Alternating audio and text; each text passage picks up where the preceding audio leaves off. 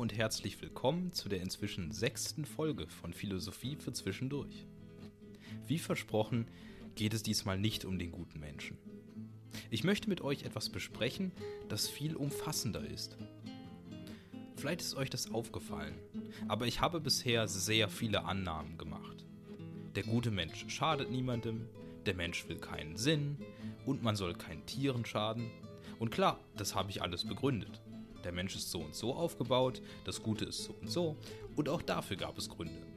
Doch irgendwann habe ich nicht mehr begründet, sondern Dinge vorausgesetzt. Ihr wisst, was ein Mensch ist.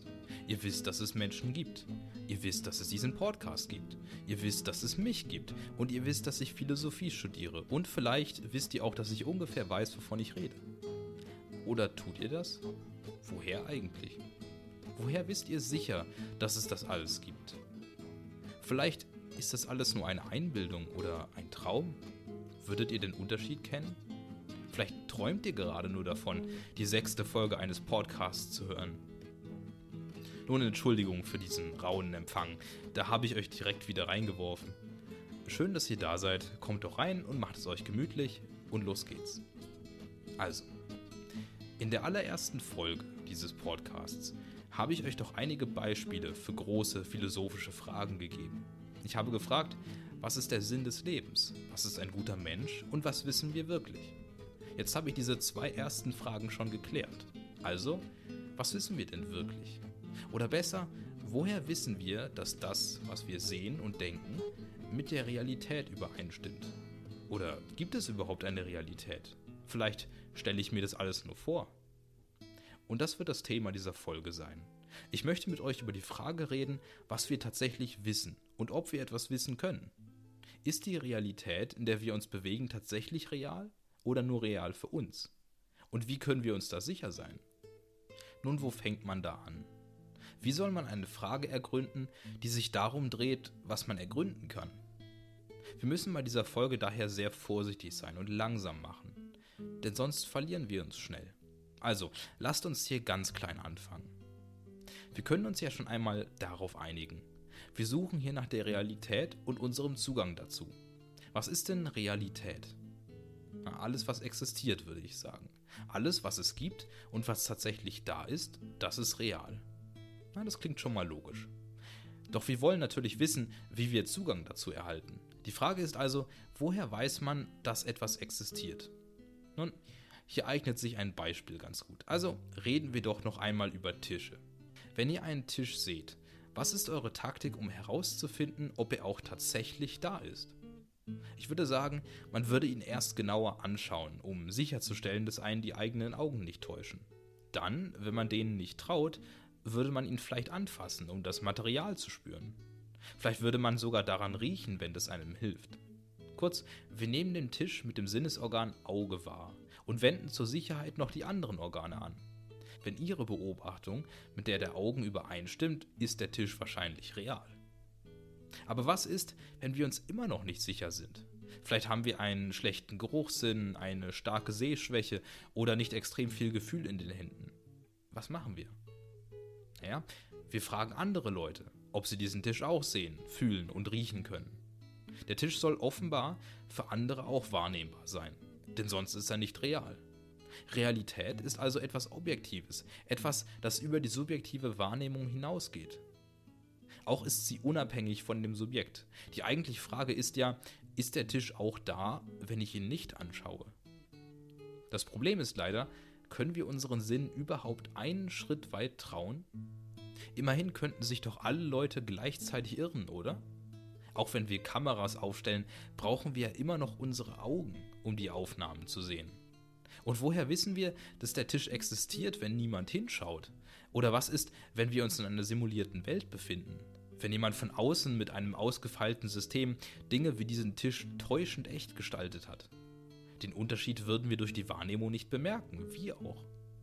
Und selbst wenn wir diese Theorie nicht plausibel finden, gibt es eine solche Sinnestäuschung, den Traum. Stellt euch vor, ihr seid im Traum mit Freunden auf dem Weg zum Strand. Es ist eine laue Sommernacht und ihr lauft eine Straße entlang. Eine leichte Brise weht durch eure Haare und ihr riecht die Meeresluft, die zu euch herüberweht. Ihr lacht alle, denn jemand hat gerade etwas Lustiges erzählt. Und ihr langt nach einer Mücke, die euch schon eine Weile lang belagert und gestochen hat. Wenn ihr jetzt eure Freunde aus irgendeinem Grund fragen solltet, ob das hier denn real ist, würden sie sicher ja sagen. Kein Zweifel, klar ist es real. Was für eine Frage, wir gehen doch gerade zum Strand. Wieso fragst du? Und dann, zack, wacht ihr auf. Nichts davon war real, egal was euch eure Nase, Augen und Ohren und Freunde gesagt haben. Wir können unseren Sinn also nicht trauen. Doch wem dann? Kann unser Geist ganz ohne Wahrnehmung arbeiten? Irgendwie scheinen wir sie ja doch zu brauchen, sonst kommen wir ja gar nicht voran. In der Philosophie gibt es zwei Positionen, die dem entsprechen. Die Rationalisten und die Empiristen. Das generelle Gebiet der Philosophie nennt sich Erkenntnistheorie oder Erkenntnisphilosophie. Rationalisten sagen, dass wir unseren Sinnen nicht trauen können. Sie können uns keine Wahrheit über die Realität liefern. Deswegen muss man sich auf sein logisches Denken verlassen. Die Empiristen dagegen sagen, dass Wahrnehmungen uns genau das zeigen, was da ist. Die Realität und die Wahrheit. Klar, man muss über seine Sinne etwas reflektieren, aber man hat keine Grundlage, ihnen generell zu misstrauen. Ich möchte mich zuerst den Rationalisten zuwenden, weil diese Position etwas komplizierter ist. Das fängt schon damit an, dass sie nicht sonderlich intuitiv ist.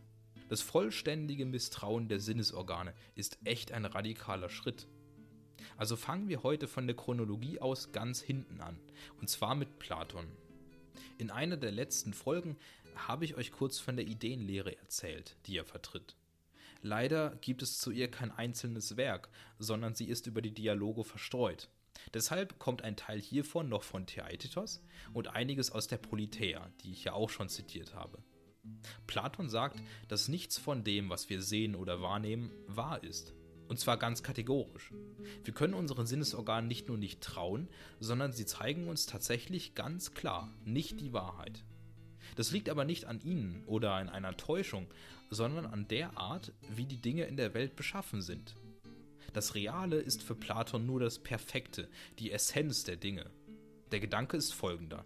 Wenn etwas real sein soll, muss es ja wirklich und wahrhaftig sein. Doch auf der Welt, die wir sehen, existiert keine komplette Wahrheit. Alles ist unterschiedlich und alles hat seine Fehler. Auch verändert sich alles über die Zeit, also kann nichts davon wahrhaftig und wirklich sein. Wenn man nach der Realität sucht, muss man also die Essenzen der Dinge erfassen. Gut, was heißt das? Nehmen wir uns den Tisch aus dem Beispiel. Wie könnte der aussehen? Vielleicht mit vier Beinen, aus dünnem Mahagoniholz oder aus dickem Eichenholz? Wäre beides möglich, doch es wäre immer noch nur irgendein Tisch. Es wäre nicht der Tisch. Wenn man sich die Idee eines Tisches vorstellt, hat man irgendetwas mit vier Beinen im Kopf. Und daran kann man sitzen und arbeiten, zum Beispiel. Aber jeder Tisch, den man sieht, ist nur eine Ausführung von dieser Idee. Deshalb kann man auf die Idee des Tisches nur mit dem logischen Denken zugreifen. Oder nehmen wir uns den Menschen. Ich habe euch in der dritten Folge gesagt, dass der perfekte Mensch nicht existiert. Das perfekte Gut ist nämlich ein Konzept, das man nicht wahrnehmen kann. Genauso wenig wie den perfekten Tisch oder den perfekten Baum. Alles, was wir sehen, sind halbwegs gute Menschen, irgendwelche Tische und irgendwelche Bäume. Aber wie kommen wir dann zu den Konzepten, was die Essenz eines Dinges ist, wenn wir es ja nicht wahrnehmen können? Platon sagt, dass man dafür philosophiert oder eben das logische Denken benutzt. Aber wie kommt man darauf, dass es diese Essenzen überhaupt gibt? Immerhin kann man sie ja wie gesagt nicht sehen. Und jeder Gedanke zu einer falschen Wahrnehmung ist ja auch verfälscht, wie wir geklärt haben. Und daher kann es überhaupt nicht von Wahrnehmungen kommen. Jeder Mensch wird mit gewissen Ideen geboren mit Konzepten im Kopf, wie die Essenzen der Dinge aussehen. Deshalb kann man sie dann erkennen und zuordnen. Man muss ja schon wissen, was ein Baum generell ist, um zu einem Ding sagen zu können, ja, das ist ein Baum. Aber dafür muss man natürlich nachdenken und lernen. Deswegen sagt Platon auch, dass die Erkenntnis eigentlich eine Wiedererkenntnis ist. Also, natürlich kommt man nicht auf die Welt und weiß, wie der gute Mensch sich verhalten soll. Platon sagt aber, dass man gewisse Konzepte im Kopf hat, was gut und schlecht ist. Da man der Wahrnehmung nicht trauen kann, braucht man einen Prozess ohne Wahrnehmung. Indem man nun über die angeborenen Ideen nachdenkt, nimmt man nichts wahr. Man kann sich die Ideenlehre ein bisschen vorstellen wie die Bildmalerei.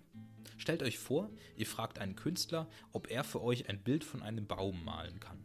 Aber natürlich kann er einem nicht die Essenz eines Baumes auf die Leinwand zaubern, sondern malt eben den Baum, den er gerade im Kopf hat. Und wenn man dann jemanden das Bild beschreiben lässt, rückt es noch einmal von der Essenz des Baumes ab. Es ist dann quasi ein Abbild eines Abbildes eines perfekten Baumes. Genauso sind wir und alles um uns herum nur unwirkliche Abbilder der Realität. Und damit ist die Wahrnehmung gar nicht mehr relevant. Klar sehen wir den Tisch und nehmen ihn wahr, wenn alles in Ordnung mit unseren Augen ist. Aber er ist trotzdem nicht wahrhaftig, sondern nur ein Abbild eines Tisches. Wenn man sich den Traum anschaut, so wäre der nach Platon sogar noch unwirklicher. Er ist ein Abbild unserer Erinnerungen, die wiederum Abbilder von unserer Realität sind, die wiederum Dinge abbildet. Und wie merkt man, dass das alles unecht ist, wenn uns die Wahrnehmung nicht hilft? Durch Nachdenken. Und da kommen wir zurück zum Rationalismus. Dadurch, dass man erkennt, dass alles um einen herum nicht perfekt ist, sondern nur eine Version einer Idee. Aber das bleibt auch nicht für immer so, denn alles strebt zur Realität hin.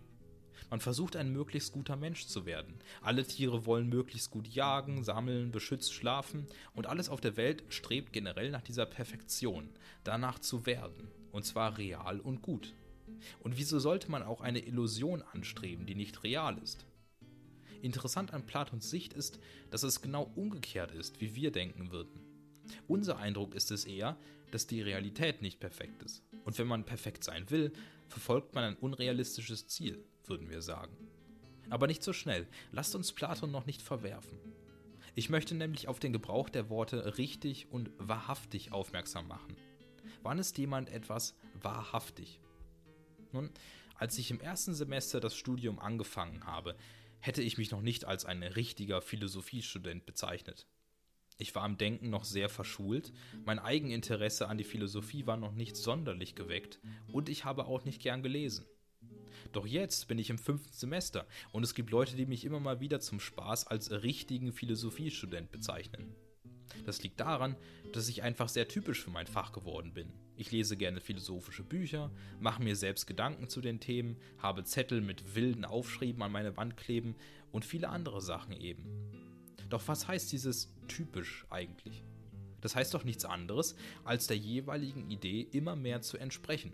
Es gibt eine gewisse Konzeption, wie ein perfekter Philosophiestudent zu sein hat. Und je näher ich diese Idee nun komme, desto öfter höre ich solche Kommentare. Es scheint also tatsächlich so zu sein, dass wir vom Unwirklichen zum Wirklichen gehen. Aber vielleicht hat euer Enthusiasmus bei meiner Ausführung bereits nachgelassen. Und tatsächlich kann ich das verstehen. Hier ist es nämlich wieder ein bisschen wie beim perfekten Menschen. Platon argumentiert auf einer so hohen Ebene, dass er nicht ganz das trifft, was wir wissen wollen. Die Antwort war damals, es gibt die Idee des perfekten Menschen, aber wir können sie nie erreichen. Jetzt könnte man daran anschließen mit, es gibt die Realität, aber wir können kein Teil davon sein und sie nur gedanklich erfassen. Aber wir wollten nicht nur wissen, was ein perfekter Mensch ist, sondern wie wir möglichst gut sind. Genau so brauchen wir jetzt auch einen Blick auf unsere aktuelle Welt. Es kann schon sein, dass wir nach Perfektion streben. Auch, dass wir alle nur Abbilder der perfekten Welt sind, klingt plausibel. Aber selbst wenn wir dann in dieser unechten Welt leben, wollen wir trotzdem wissen, was uns die Sinnesorgane über sie verraten können. Platon hat gesagt, dass unsere objektive Welt nicht echt ist, sondern nur die theoretische Welt. Deshalb ist es ihm im Grunde egal, ob der Tisch tatsächlich da ist oder nicht, denn er wäre ohnehin nur ein Abbild. Aber wir wollen das wissen.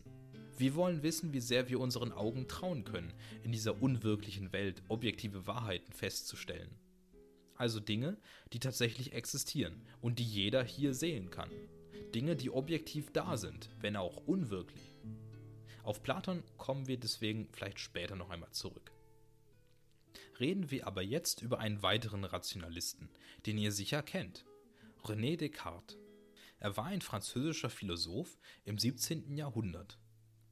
Zu seinen bekanntesten Werken gehören die Meditationen über die Philosophie oder im lateinischen Original Meditationes de prima philosophia in qua dei existentia et anime immortalitas demonstratur. Nun, es wurde im Deutschen etwas gekürzt, ohne den Anhang, in der die Existenz Gottes und die Unsterblichkeit der Seele bewiesen wird. Ist auch nicht so schlimm, denn es geht uns hier eher um seine Meinung zur Wahrnehmung und dem, was wir wissen können. Und in dieser Hinsicht ist Descartes tatsächlich sehr radikal. Er sagt, dass wir zunächst eigentlich gar nichts wissen können. Der Wahrnehmung kann nicht getraut werden, denn sie kann fehlerhaft sein. So erscheinen uns viereckige Türme auf die Ferne als rund und riesige Statuen aus einem gewissen Winkel als klein. Klar, man kann annehmen, dass uns die Wahrnehmung nicht ständig täuscht, aber woher kann man das wissen? Wieso sollte man jemandem trauen, der einen immer mal wieder betrügt? Und wenn man der Wahrnehmung nicht trauen kann, ist das in der Tat fatal. Denn sie ist ja direkt mit dem alltäglichen Denken verbunden, wie wir gesagt haben. Alle Gedanken kommen so zustande, dass wir erst etwas sinnlich wahrnehmen, dann geistig ein Bild der Wahrnehmung haben und dann darüber reflektieren. Doch wenn die Wahrnehmung ohnehin völlig falsch ist, hilft uns da auch die Überlegung nicht viel weiter. Genauso wie wir beim Tisch gesagt haben. Wenn er eigentlich nicht da ist und wir das nicht bemerken, können wir nichts tun. Wohin dann also mit unserem logischen Denken? Descartes sagt, dass wir alles über einen Haufen werfen müssen, was wir glauben zu denken. Jede Meinung, jede Auffassung muss genau untersucht werden, ob man sie wirklich zu 100% festhalten kann. Und man sieht, dass man sich eigentlich mit nichts sicher sein kann. Descartes sagt, dass ein böser Dämon unsere Realität manipulieren könnte. Dann würde er alles quasi nur so aussehen lassen, als wäre es echt. Das ist also ein ähnliches Szenario wie die manipulierte Realität durch einen Computer oder so. In einer solchen Realität könnte man sich doch noch nicht einmal sicher sein, ob Konzepte wie Raum wahrhaftig sind. Klar, wir sehen alles als im Raum ausgedehnt und erfassen so die Welt, aber ist das auch tatsächlich so? Also im Raum ausgedehnt heißt zum Beispiel beim Tisch, dass er einen gewissen Platz einnimmt. Wir sehen den Tisch an einem gewissen Ort und er nimmt ein Stück Raum ein, so groß er eben ist. Eigentlich ein sehr ursprüngliches Konzept, aber man kann sich nicht mit kompletter Sicherheit daran klammern. Also dann, was jetzt? Offenbar kann alles falsch sein, was wir denken. Also war es das dann? Ist die Antwort auf, was können wir sicher wissen, nichts? Das wäre schon unbefriedigend. Doch es gibt nach Descartes tatsächlich eine einzige Sache, die uns sicher ist, und zwar, dass wir existieren, weil wir denken. Ihr kennt doch sicher den Satz cogito ergo sum. Der stammt von Descartes und heißt genau das. Ich denke, also bin ich. Nun, warum ist das von allen Sachen jetzt so gewiss? Weil das der eine Gedanke ist, für den es keine Wahrnehmung braucht. Es ist ein Denken über das Denken, und zum Denken muss man existieren. Sonst kommen wir in ein Paradoxon. Stellen wir uns den Dämon noch mal vor. Wenn ich mich frage, ob ich getäuscht werde, indem ich etwas wahrnehme, frage ich mich das. Aber wenn dieser Gedanke auch eine Täuschung ist, dann frage ich mich, ob ich mich das frage. Aber wenn diese Frage auch nicht real ist, dann frage ich mich wohl, ob ich mich frage, ob ich mich frage, was real ist. Man könnte diese Kette ewig weiterführen, doch an ihrem Ende würde immer noch eine Frage stehen. Ihr seht also, das Denken muss etwas Echtes sein. Man kann sich fragen, ob die Erde rund ist oder nicht. Oder ob der Tisch da ist oder nicht. Und man kann falsche Wahrnehmungen haben und denken, der Tisch wäre da, obwohl er nicht da ist. Oder die Erde für rund halten, obwohl sie eckig ist. Aber man weiß ganz sicher, dass man jetzt gerade existiert und sich das fragt. Außerdem, wenn sich jemand die Mühe macht, euch zu täuschen, müsstet ihr doch existieren, oder? Wen würde er sonst täuschen? Aber gut, mit diesem Wissen weiß man noch nicht, wer man ist. Man weiß auch nicht, was man ist. Und man weiß nicht, ob der eigene Körper überhaupt real ist. Man hat nur diese eine Gewissheit. Man ist ein existentes Wesen, das gerade denkt. Okay, das ist jetzt schon mal nicht schlecht. Aber was machen wir damit? Jetzt haben wir eine Gewissheit, aber viel ist das auch nicht. Wie kann man auf dieser Basis überhaupt philosophieren oder irgendeine Wissenschaft betreiben? Was machen wir mit der Biologie, wenn es vielleicht keine Natur gibt? Und wozu sollten wir überhaupt moralisch handeln, wenn die Leute, denen wir Schaden zufügen, vielleicht gar nicht existieren? Ihr seht, man fällt damit sehr schnell in ein Loch. Descartes hat das sicher auch bemerkt. Er muss sehr lange darüber gebrütet haben, wie er dieses Problem lösen kann. Und irgendwann ist er deshalb auf Gott gekommen. Nicht umsonst heißt das Werk auch in Qua Dei Existentia Demonstratur, in dem Gottes Existenz bewiesen wird. Nun, das hier ist keine Folge über Religionsphilosophie, deshalb werde ich mich kurz fassen. Aber es ist wichtig, dass wir verstehen, worauf Descartes hinaus will. Auch er fängt nun mit seinem Konzept von Ideen an, wie Platon.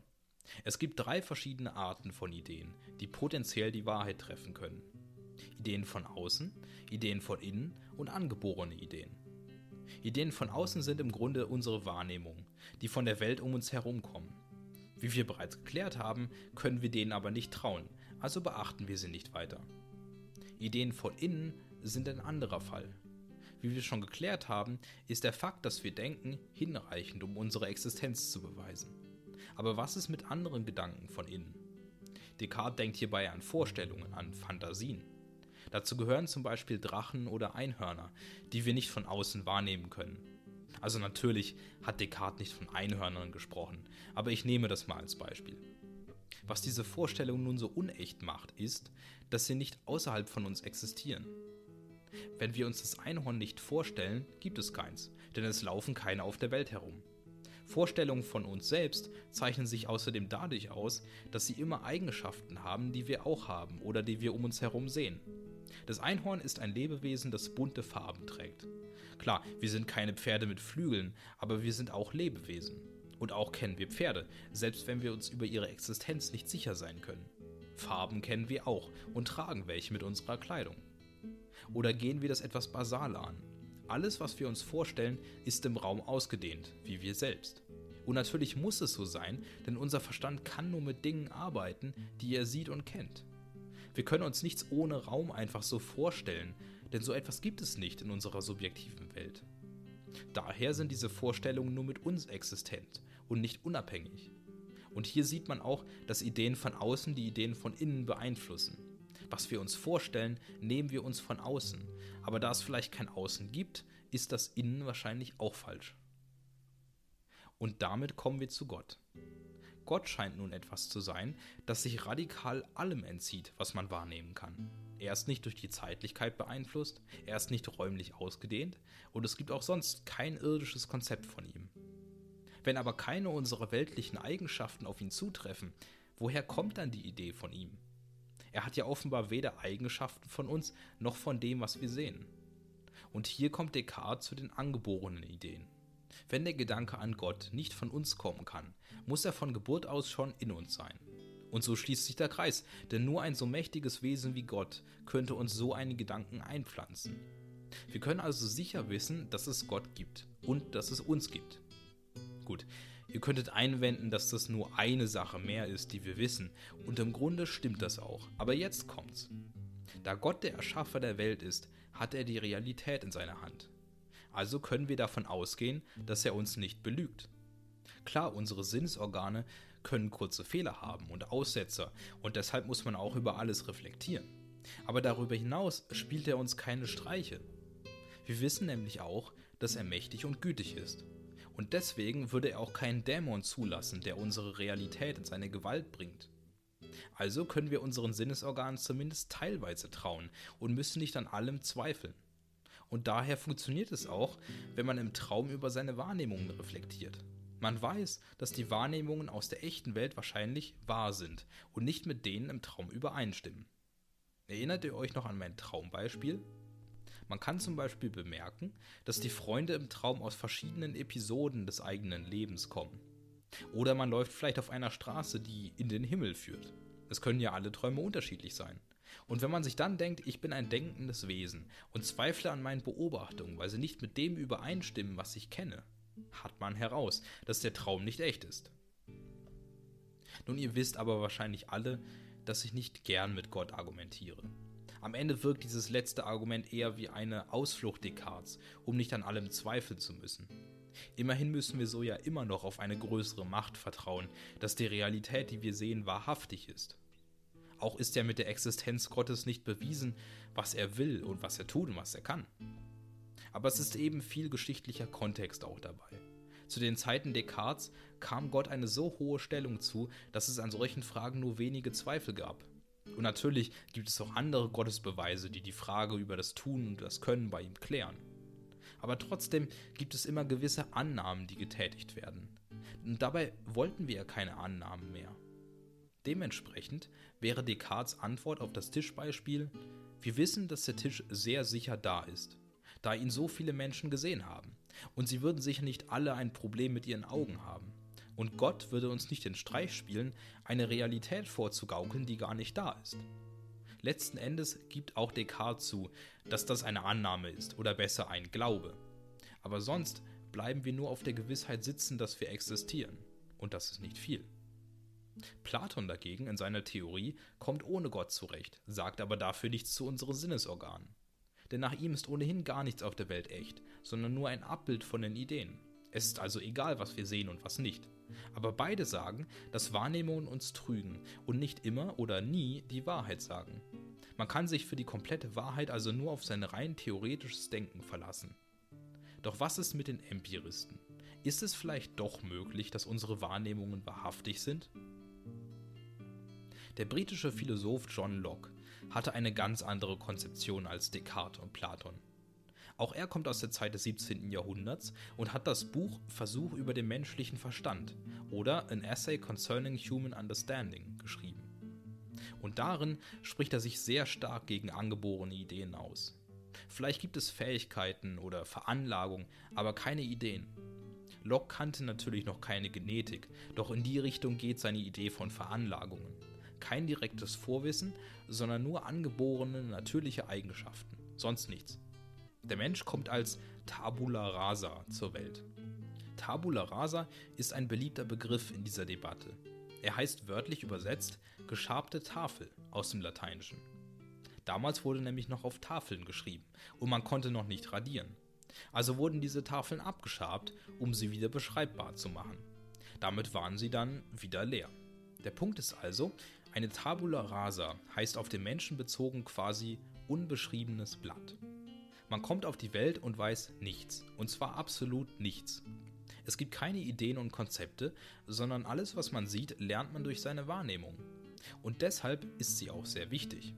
Der Grund, weshalb Locke das Prinzip der Ideen anzweifelt, ist, dass es ihm unplausibel vorkommt. Wenn es einen allmächtigen Gott gibt, warum sollte er sich die Mühe geben und einem Ideen einpflanzen? Gäbe es da keinen anderen Weg? Und außerdem, warum dann nur die Idee an ihn selbst? Und was heißt das für den Glauben? Warum muss man außerdem alles andere wahrnehmen und das weiß man plötzlich? Locke sagt, man müsste mit den Ideen entweder ganz oder gar nicht machen. Entweder kennt man das Konzept von Raum und Zeit und Gott und der Identität und so weiter, oder eben nicht. Und es scheint so zu sein, dass Babys zumindest das Konzept der Identität erst lernen müssen. Ein Baby fängt erst damit an, dass es sich rein zufällig im Spiegel sieht und nicht weiß, wer das ist dann passiert es vielleicht später nochmal und es fragt sich, warum das Wesen so aussieht wie es selbst. Und je öfter es sich sieht, desto mehr wird klar, dass es sich spiegelt. Auch mit Platons Ideenlehre hat Locke Probleme. Warum sollte man nur dann einen Baum richtig erkennen und zuordnen können, wenn man bereits weiß, was die Essenz eines Baumes ist? Ist es nicht so, dass Babys mit Bäumen zunächst gar nichts anfangen können, bis sie einem erklärt werden? Und was die Essenz eines Baumes ist, erfährt man dann doch, je mehr unterschiedliche Bäume man sieht und einander zuordnet. Auch mit Descartes Gedanken über die inneren Ideen stimmt er nicht überein. Locke glaubt nicht, dass wir uns nur Wesen mit Eigenschaften vorstellen können, die wir selbst haben oder sehen. Immerhin können wir bei allen Wahrnehmungen auch das Gegenteil kennen. Wir sehen, dass alles eine Ausdehnung hat. Also können wir uns auch vorstellen, dass gewisse Dinge vielleicht keine haben. Egal ob sie existieren oder nicht, wir können uns Dinge vorstellen, die nicht wahrnehmbar sind. Und was Gott angeht, existieren ja Dinge. Seine Wunder, die durch Jesus vollbracht wurden, oder die Bibel als wahrnehmbare Hinweise. Außerdem können wir ihn als Kontrast zu uns selbst sehen. Auch die Idee des Guten können wir uns wahrscheinlich aus unserer Umwelt zusammenstellen, indem wir es uns vorstellen. Man kann sich alle Menschen vorstellen, die man gesehen hat, und überlegen, was sie tun und was davon gut oder schlecht ist. Und dann kann man sich jemanden vorstellen, der nur das Gute davon tut. Und damit hat man den perfekten Menschen. Überhaupt ist Locke sogar der Meinung, dass die Ideenlehre der Rationalisten gefährlich ist, weil sie einfach irgendwelche Prinzipien voraussetzt. Und diese sind dann offenbar unanfechtbar, weil sie uns schon von Geburt aus gegeben wurden. Das führt aber dazu, dass einige Strukturen wie Religion und Herrschaft nicht hinterfragt werden können. Zum Beispiel sagt Descartes, dass Gott unser einziger Garant für die Realität ist. Wenn es aber nur Gott ist, der Sicherheit über Wahrheit geben kann, ist es allzu einfach für Herrscher und die Kirche zu behaupten, sie würden den Willen Gottes kennen und das zu ihrem Vorteil zu benutzen. Und das haben sie ja auch. Es muss für jeden Menschen aber die Gelegenheit geben, diese Strukturen zu hinterfragen, und auch Herrscher müssen legitimiert werden. Und dabei war Locke natürlich kein Gegner der Theologie oder Gottes, sondern er wollte nur einfach nicht, dass aller Wissenschaft der Boden unter den Füßen weggezogen wird. Auch hat er ja in derselben Zeit gelebt wie Kant, in der Aufklärung, und hat vertreten, dass jeder Mensch selbst denken und überlegen sollte. Es sollte nicht einfach irgendwelche fertigen Strukturen geben, die einem das Wissen vorgeben. Descartes dagegen hat zwar in ungefähr derselben Zeit gelebt, war aber seinem Herrscher sehr ergeben. Immerhin kam gegen Ende seiner Lebenszeit sogar König Ludwig XIV. an die Macht. Dieser hat sich ausschließlich durch Gott legitimiert und war ein absolutistischer Herrscher. Dennoch sehr ironisch, nicht wahr? Hatte nicht auch Descartes gesagt, man solle sich von allen Meinungen reinigen und nichts mehr einfach so annehmen? Doch er hat diese Überlegung so weit geführt, dass er den Boden unter den Füßen verloren hat. Am Ende konnte er nur noch wirklich beweisen, dass man selbst existiert. Locke dagegen traut der Wahrnehmung mehr zu und würde zu unserem Tisch sagen, er ist ziemlich wahrscheinlich da. Wenn wir ihn mit allen Sinnen wahrnehmen und auch alle anderen, müsste er da sein. Und wenn man träumt, kann man sich ja logisch denken, dass dieser Traum nicht real ist. Er ist chronologisch zum Beispiel nicht richtig. Er schließt also nicht exakt an dem Moment an, ab dem man eingeschlafen ist. Er endet auch nicht da, wo man aufwacht. Auch in sich ist er nicht chronologisch geordnet. Man sieht Erinnerungen und Ausschnitte aus ganz verschiedenen Zeiten und noch viel mehr. Am Ende ist jeder Traum anders, aber es gibt immer Faktoren, an denen wir erkennen können, dass er nicht real ist. Sei es nur das Aufwachen am Ende mit der Gewissheit. Aber auch Locks Theorie ist nicht perfekt. Zum Beispiel bleibt die Frage offen, ob wir denn nun wirklich den Wahrnehmungen glauben sollten. Immerhin, sie lassen uns manchmal im Stich und wir wissen meistens gar nicht, wann und warum. So kommt es oft dazu, dass man Ereignisse im Rahmen seiner Beobachtungen erklärt. Denken wir an Erzählungen von übernatürlichen Vorkommnissen in der realen Welt. Nun, ich will nicht sagen, dass diese Vorkommnisse so sind wie beschrieben oder nicht, aber man kann sie wissenschaftlich erklären. Der angebliche Geist ist nur ein Windstoß oder ein Geräusch. Aber wenn es doch ein Geist war, hat uns die Wahrnehmung den Gedanken verfälscht. Es gibt Leute, die daran glauben, dass wir in einer Simulation leben. Und auf diese Leute hat Locke keine befriedigende Antwort. Denn sicherlich würden die Betreiber der Simulation darauf achten, die Welt möglichst fehlerfrei zu gestalten. Und wie wir eben beim Geist gesehen haben, selbst wenn sie einen Fehler machen, wären Erklärungen möglich. Doch dieses Risiko sollte man am Ende doch eingehen können, oder? Irgendwie muss es Fortschritt in der Welt geben. Im Alltag muss man oft Dinge annehmen. Man kann nicht immer alles komplett wissen.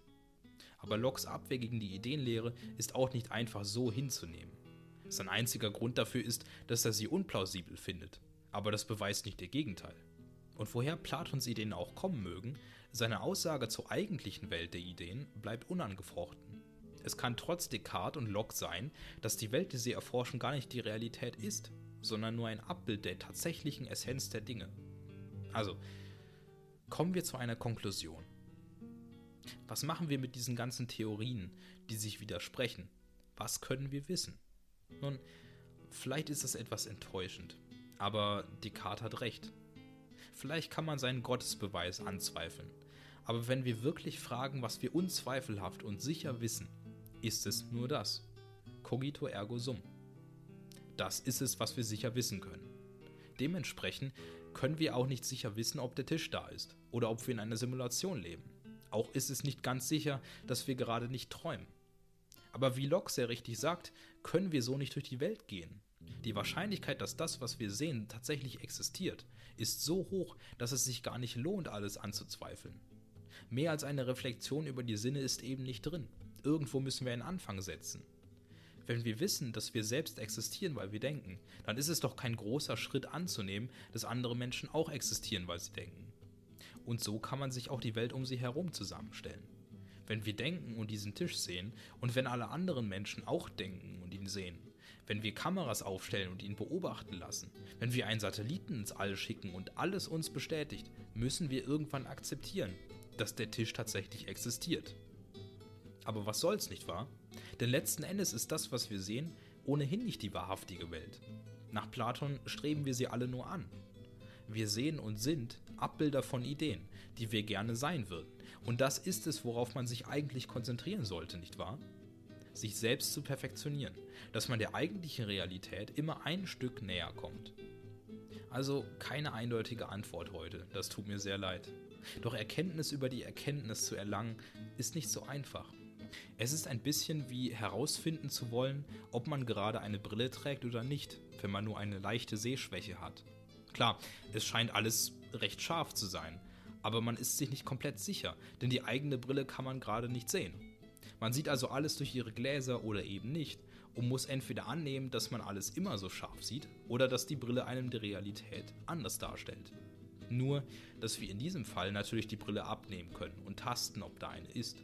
Also, ich hoffe wie immer, dass euch meine Ausführungen gefallen haben und ich würde mich freuen, von euch zu hören. Alle Anregungen und Meinungen und so weiter immer an meine Mail oder mein Insta, steht auch alles in der Beschreibung. Also, dann habt noch einen schönen Tag.